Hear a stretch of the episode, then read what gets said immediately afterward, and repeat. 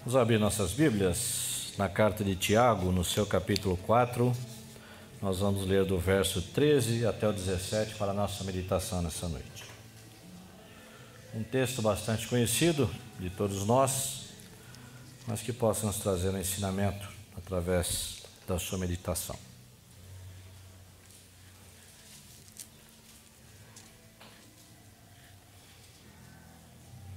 Carta de Tiago, no seu capítulo 4, versos de 13 a 17.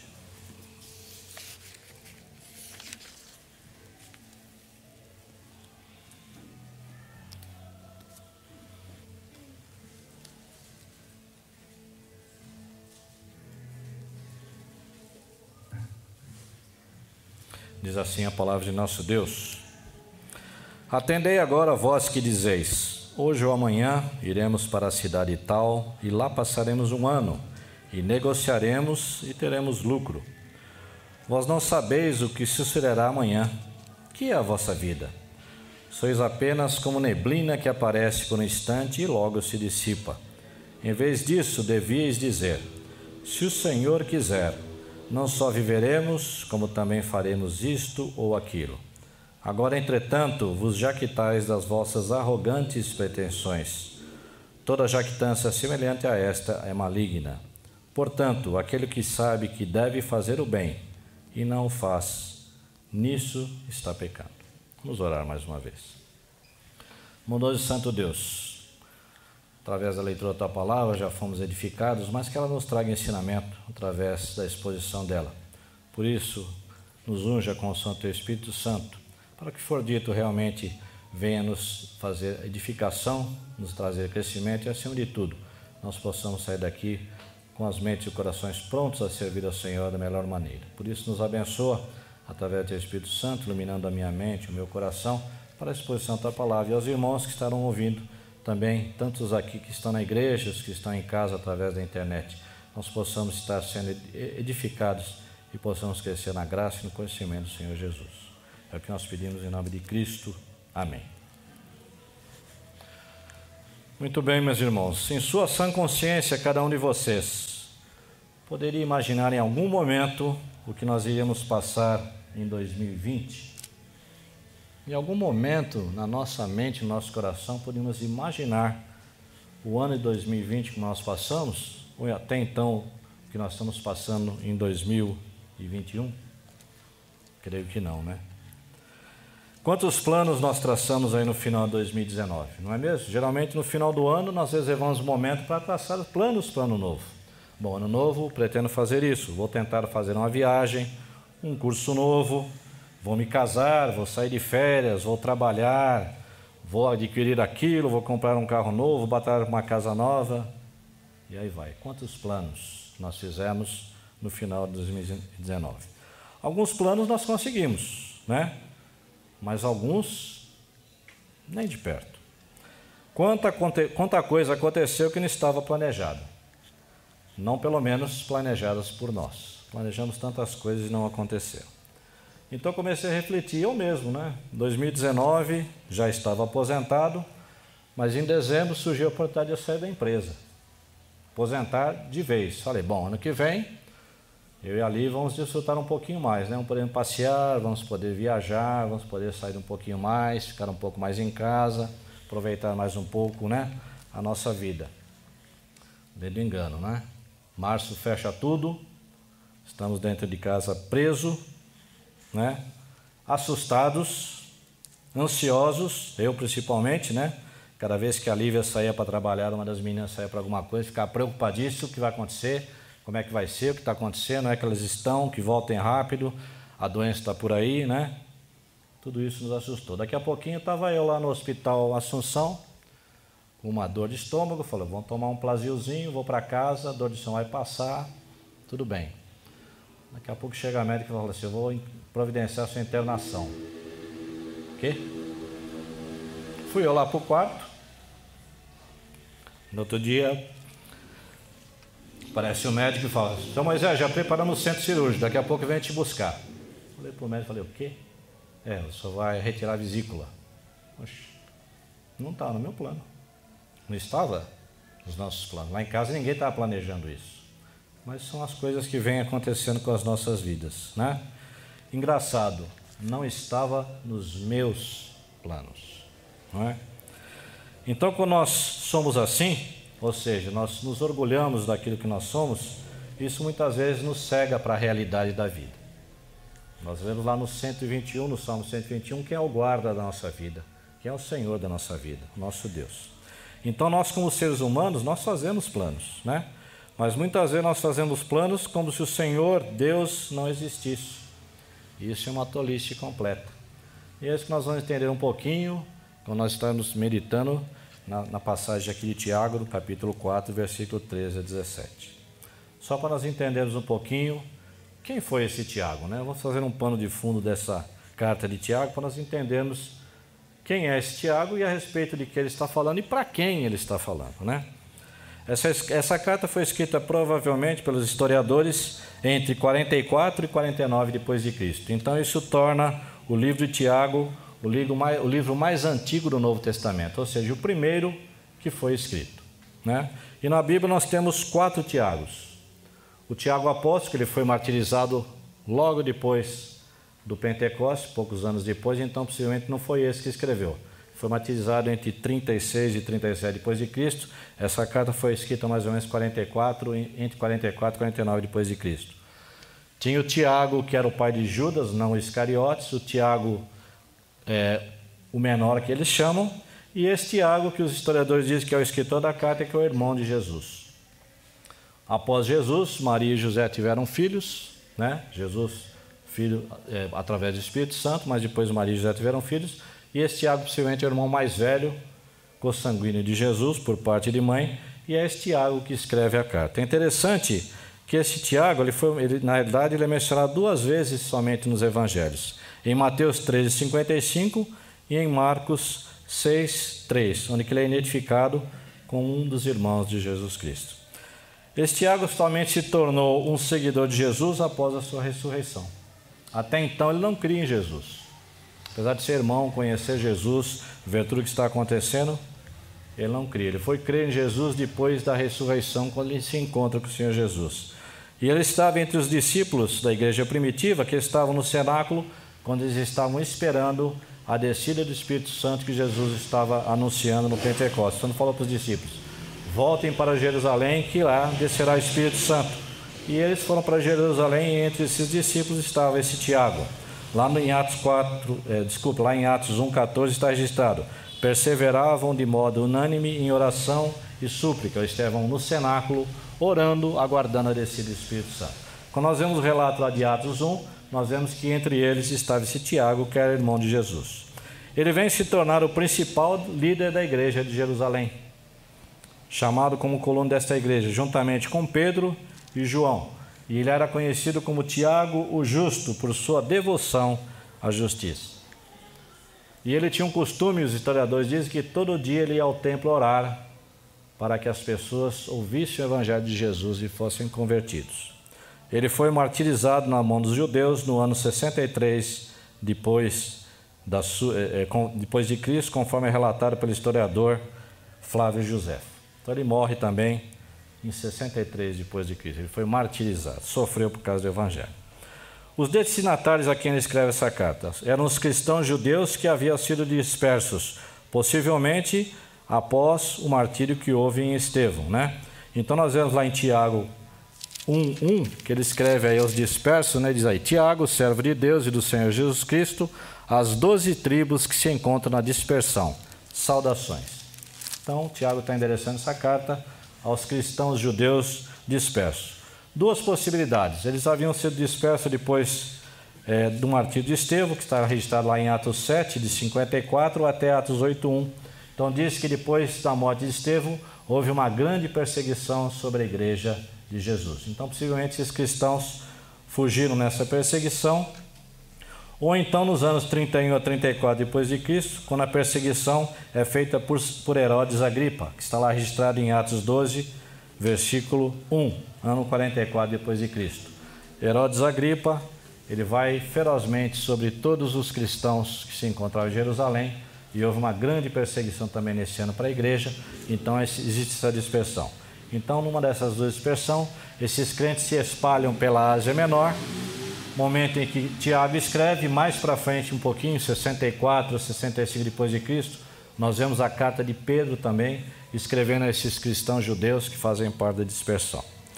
Então, de um homem dessa, dessa posição, um homem líder da igreja de Jerusalém, que tinha responsabilidade e também tinha autoridade, então se espera uma carta bastante pastoral, que é a carta de Tiago, com bastante conselhos práticos concernentes a todas aquelas coisas que afetavam a vida espiritual da igreja, sendo que é exatamente isso que nós encontramos nessa carta de Tiago.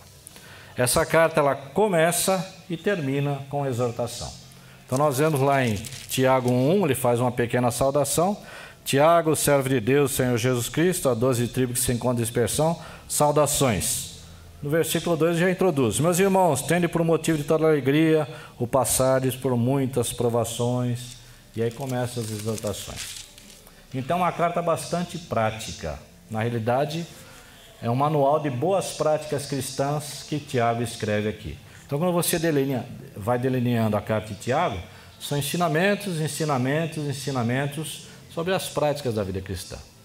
Então ele vai desenvolvendo, vai falar sobre muitas coisas, sobre a sabedoria do alto, sobre as contendas, a fé sem obras é morta, e aí vai descrevendo. Nós chegamos aqui no capítulo 4, e Paulo vai falar a respeito de algumas pessoas que ele viam trafegando por todo aquele império romano da época, pessoas que eram mercadores, mas em muito se assemelha muitas vezes a nossas atitudes como os crentes em Cristo. Então, nessa porção que nós vamos estudar é exatamente a respeito disso vai evidenciar aquilo que traz no nosso coração, muitas vezes, arrogância diante do Deus Todo-Poderoso. E tenha certeza disso, muitas vezes nós somos arrogantes, às vezes até inconscientemente, mas nós somos arrogantes diante de Deus. Versículo 13 nos diz: Atendei agora a vós que dizeis: Hoje ou amanhã iremos para a cidade tal e lá passaremos um ano e negociaremos e teremos lucro. Atendei agora a vós que dizeis. Ou seja, prestem atenção. Estou falando com vocês. Prestem atenção. Tiago está falando a questão judeus, negociantes. Você quer uma pessoa melhor negociante do que um judeu? Então eles estavam no seu ramo, eles estavam negociando. Pessoas que viajavam para vender e comprar em outras cidades, mas faziam parte da igreja de Cristo. Eram crentes, era a, a eles que Tiago estava escrevendo pessoas crentes em Senhor Jesus, cristãos judeus, mas que trabalhavam como negociantes. Então eles ouvindo comentário, Tiago ouvindo comentários, como eles estavam procedendo. Não quer errado negociar, muito menos fazer planos. Ele não critica esse planejamento, ele não critica as vendas e o lucro. O que ele critica é a falta de consideração para com Deus. É isso que ele enxerga nessas pessoas. De certa forma, até uma certa arrogância. Então, o trabalho deles era honesto, com certeza mas para eles o dinheiro, na maioria das vezes, era muito mais importante do que servir a Deus. Então o que eles diziam? Bom, iremos para a cidade tal, lá passaremos um ano, vamos negociar, vamos ter lucro, vamos enriquecendo. Eram pessoas honestas, trabalhadoras, negociavam. Mas o contexto aqui está dizendo o quê? Tudo bem, até aí tranquilo, mas onde que Deus entra na história da sua vida? Onde que Deus entra no seu planejamento? Onde que Deus entra no seu negócio? Aí no verso 4, Tiago já vai firmemente para com eles. Vós não sabeis o que sucederá amanhã. Que é a vossa vida?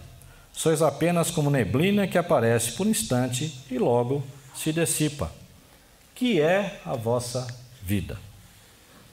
Uma séria advertência.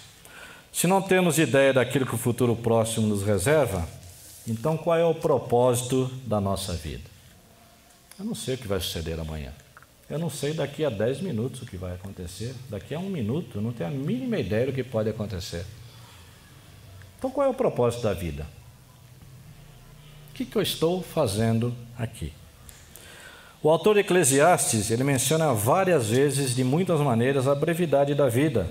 E de um modo bastante característico, ele diz: como não faz sentido o homem buscar bens materiais. Quando nós estudamos Eclesiastes, nós vemos isso claramente. Ele diz em muitas partes: diz que tudo é vaidade debaixo do sol. E ele conclui seu livro, lá em Eclesiastes 12, 13, dizendo: de tudo que se tem ouvido, a suma é: teme a Deus e guarda os seus mandamentos, porque isto é o dever de todo homem. Então, a suma da vida, o escritor eclesiástico chega a essa conclusão: a suma da vida é isto.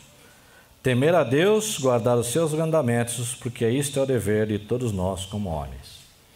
Lá no século XVII, os teólogos sentaram e conversaram e lançaram a seguinte pergunta: Qual o fim principal do homem? Isso é uma indagação no conselho que eles faziam. Vários teólogos juntos falaram: Qual é o fim principal do homem? Qual é a resposta? E chegaram a essa resposta no seu concílio. Glorificar a Deus e gozá-lo para sempre. É a primeira pergunta do nosso catecismo. Fim principal do homem. Então, o propósito de nossa vida é exatamente esse: glorificar a Deus e gozá-lo para sempre. Então, onde isso se encaixa no nosso contexto, no nosso modo de vida? Como isso encaixa a minha vida? Os mercadores a qual Tiago está se dirigindo não se preocupavam com o sentido e muito menos com a duração da vida. Então Tiago vai comparar a vida humana a uma neblina que rapidamente aparece e desaparece. O que ele diz? Que é a vossa vida? Sois apenas como neblina que aparece por um instante e logo se dissipa. Ou seja, frágil e passageiro. De repente nós estamos aí na casa dos 60 anos, olhamos para trás e falamos assim, puxa vida, passou assim. Né, Manuela? Nos seus 30 anos de vida, o que, que você olha para trás e vê? Nossa, hein, Sérgio? Passou. Quantos anos já estou casado? Meus filhos cresceram, meus netos, muito rápido. Nossa vida é como neblina, uma nuvem passageira, rapidamente se dispersa, é frágil e passageira. Moisés escreve lá no Salmo 90, verso 10: os dias de nossa vida sobem a 70 anos, ou em havendo vigor a 80. Nesse caso, o melhor deles é canseira e enfado, porque tudo passa rapidamente e nós voamos. E não é assim? Tudo passa rapidamente e nós voamos. Assim é a nossa vida. Mas Tiago continua, verso 15, o que, que ele fala como advertência ainda? Em vez de se preocupar em planejar o ano que vem fazer isso, tal, tal, tal, né? Nossa vida é como a neblina, e fala aí no verso 15. Em vez disso, devias dizer: se o Senhor quiser, não só viveremos, como também faremos isto ou aquilo. Em vez disso, devias dizer. Tiago ensina que Deus é soberano sobre as nossas vidas. Ele é o Senhor das nossas vidas. E muitas vezes, em nosso dia a dia, nós ouvimos uma frase, né, que é muitas vezes falada sem reflexão: se Deus quiser. Essa expressão e outras parecidas, com certeza, devem fazer parte da nossa conversa cotidiana. Com certeza. Se Deus quiser, faz parte do nosso dia a dia falarmos isso. Mas precisam ser pronunciadas com entendimento e com sentido. Não é simplesmente uma coisa que eu decorei e eu falo. Quando eu falo, se Deus quiser, é porque eu acredito que, se for da vontade de Deus, Pode acontecer. Quando Paulo escreve aos Coríntios sobre seus planos para viagens, ele inclui as palavras: se o Senhor o permitir. 1 Coríntios 16, 7. E sempre que Paulo planejava alguma coisa, sempre vinha essa frase: se o Senhor permitir, se o Senhor se aprover. Quando o homem entende e aceita sua posição de subordinação a Deus, ele aprende que tudo o que acontece na sua vida é sujeito à vontade do seu Criador. Nós devemos pensar assim, devemos entender isso. Podemos sonhar, claro, podemos fazer planos, sem dúvida nenhuma, mas o futuro e sucesso dos nossos planos não estão sob nosso controle. Quando agimos sem pensar na submissão ao Senhor, nos tornamos arrogantes. Está aí de novo a palavra, arrogância. Então, quando nós agimos sem o pensar, sem o buscar a submissão e a vontade de Deus, nós somos e nos tornamos arrogantes. Verso 16 diz aí: Agora, entretanto, vos jactais das vossas arrogantes pretensões. Toda jactância semelhante a esta é maligna. O que é jactância? É vangloriar-se com arrogância, ou seja, eu sou o cara, eu faço e aconteço. Ninguém manda na minha vida. Uma das frases que a gente mais escuta hoje em dia, né? Meu, meu corpo, minhas regras. Não é? É um lema que é propagada, e principalmente com a questão da legalização do aborto. Mas será que é isso mesmo? Vangloriar-se com arrogância, com, com antecipação pelo sucesso que obteve. Era o que esses mercadores falaram: vamos ficar lá um ano, vamos negociar, vamos vender, vamos meter um lucro maravilhoso. Será que ia acontecer isso mesmo, se não fosse da vontade de Deus? Claro que não. É errado esquecer do domínio de Deus quando traçamos os nossos projetos. Mesmo quando os planos são bons e com os motivos espirituais, precisamos admitir nossas limitações. Opa! Mesmo quando os planos são bons e quando vão gloriar o nome de Deus, também depende da vontade de Deus. O autor do livro de Hebreus tinha planos para o seu ensinamento e o desejo de concluir seus leitores ao aperfeiçoamento espiritual. Mas ele entendeu que não dependia somente da sua boa vontade. E aí ele escreve lá em Hebreus 6,13: Isso faremos se Deus permitir. Não há um maior exemplo na Bíblia sobre esse princípio aplicado na prática do próprio Senhor Jesus Cristo. Em Lucas 22, 42, o Senhor Jesus diz: Pai, se queres, passa de mim esse cálice. Contudo, não se faça a minha vontade, e sim a tua. Muitos falam que Jesus não teve a sua oração respondida, porque ele pediu para passar o cálice, mas Deus não passou o cálice, ele foi até a morte. Mas é engano dessas pessoas. O Senhor Deus respondeu a oração de Jesus, porque ele conclui dizendo: Não se faça a minha vontade, mas a tua. E Deus fez a sua vontade sobre a vida de Cristo.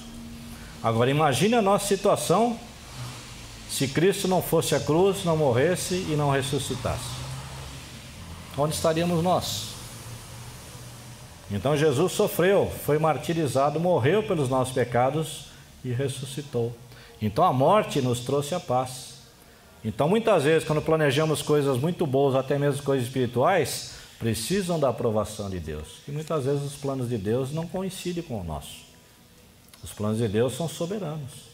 E muitas vezes as coisas nós queremos fazer por melhor que elas sejam, muitas vezes Deus barra, mas Ele tem um propósito maior sobre tudo isso. Isso nós precisamos de entender. Então, há áreas na nossa vida que nós não temos motivo de falar se Deus quiser, pois Ele já revelou o que Ele quer na Sua própria palavra. Então, nós não precisamos dizer, se Deus quiser, alguns exemplos. Né? Deus quer a nossa santificação. Lá em 1 Tessalonicenses 4,3 diz: Pois essa é a vontade de Deus a vossa santificação, que vos abstenhais da prostituição. Então não precisa buscar a vontade de Deus, ela já está expressa. Ele quer que nós nos santifiquemos. Sede santos, porque eu sou santo. Deus quer que nós oremos. 1 Tessalonicenses 5, 17 e 18 diz: Orai sem cessar, em tudo dai graças, porque essa é a vontade de Deus em Cristo Jesus para convosco. Deus também quer que nós pratiquemos o bem em submissão à, sua, a, em submissão à autoridade. Diz lá em 1 Pedro 2, 15 e 16: Porque assim é a vontade de Deus, que pela prática do bem façais emudecer a ignorância dos insensatos, como livre que sois, não usando todavia a liberdade por pretexto da malícia, mas vivendo como servos de Deus. Interessante, né? Então nós já temos muitos planos de Deus expressos na sua palavra que mostram para nós a sua vontade. Nós precisamos apropriar dela e colocar em prática.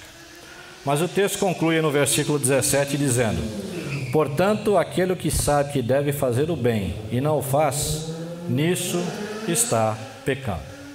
Então a negligência também se torna um pecado. Quer seja o pecado de ação ou omissão, ela se torna uma afronta a Deus. Especialmente quando o pecador conhece os mandamentos de Deus. Então nós sabemos que nós temos que ser santos. Nós sabemos que nós devemos orar. Nós sabemos que nós devemos praticar o bem. Quando nós nos omitimos nessas coisas, estamos afrontando a vontade de Deus e estamos pecando. Então Tiago está nos mostrando exatamente isso. Nós estamos na dependência de Deus. Os meus planos, os meus projetos, tudo aquilo que eu penso em fazer, deve ter a vontade de Deus, ratificando tudo isso. E onde que eu vejo isso? Buscando, através da oração, a sua vontade. E a palavra de Deus nos esclarece. Mas ela também nos manda ser santos, nos manda orar, nos manda fazer o bem. E muitos outros ensinamentos que eu tenho certeza que vocês têm aprendido dia após dia aqui na congregação, através das pregações e dos estudos bíblicos. Então, essa advertência de Tiago deve falar muito profundamente ao nosso coração. Vamos abrir lá em Provérbios 16, verso 9, para estarmos encerrando a nossa meditação. Vamos ler juntos esse versículo. Provérbios 16, 9.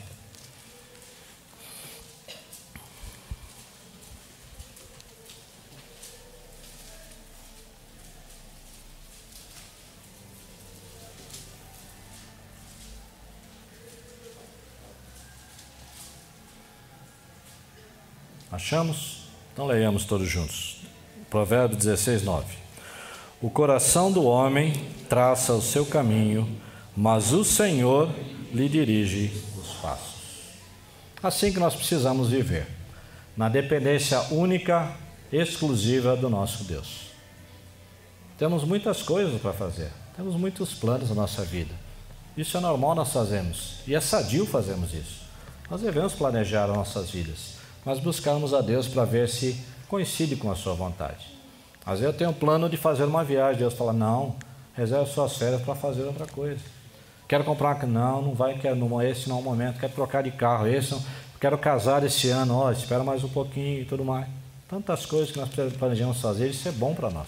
É sadio, nós somos pessoas inteligentes, sabemos planejar mas a vontade de Deus deve ser o referencial para todo o nosso executar, para o nosso planejamento. Então nós vivemos e caminhamos na dependência de Deus. Nós traçamos nosso caminho, mas é o Senhor que dirige os nossos passos. E graças a Deus por isso.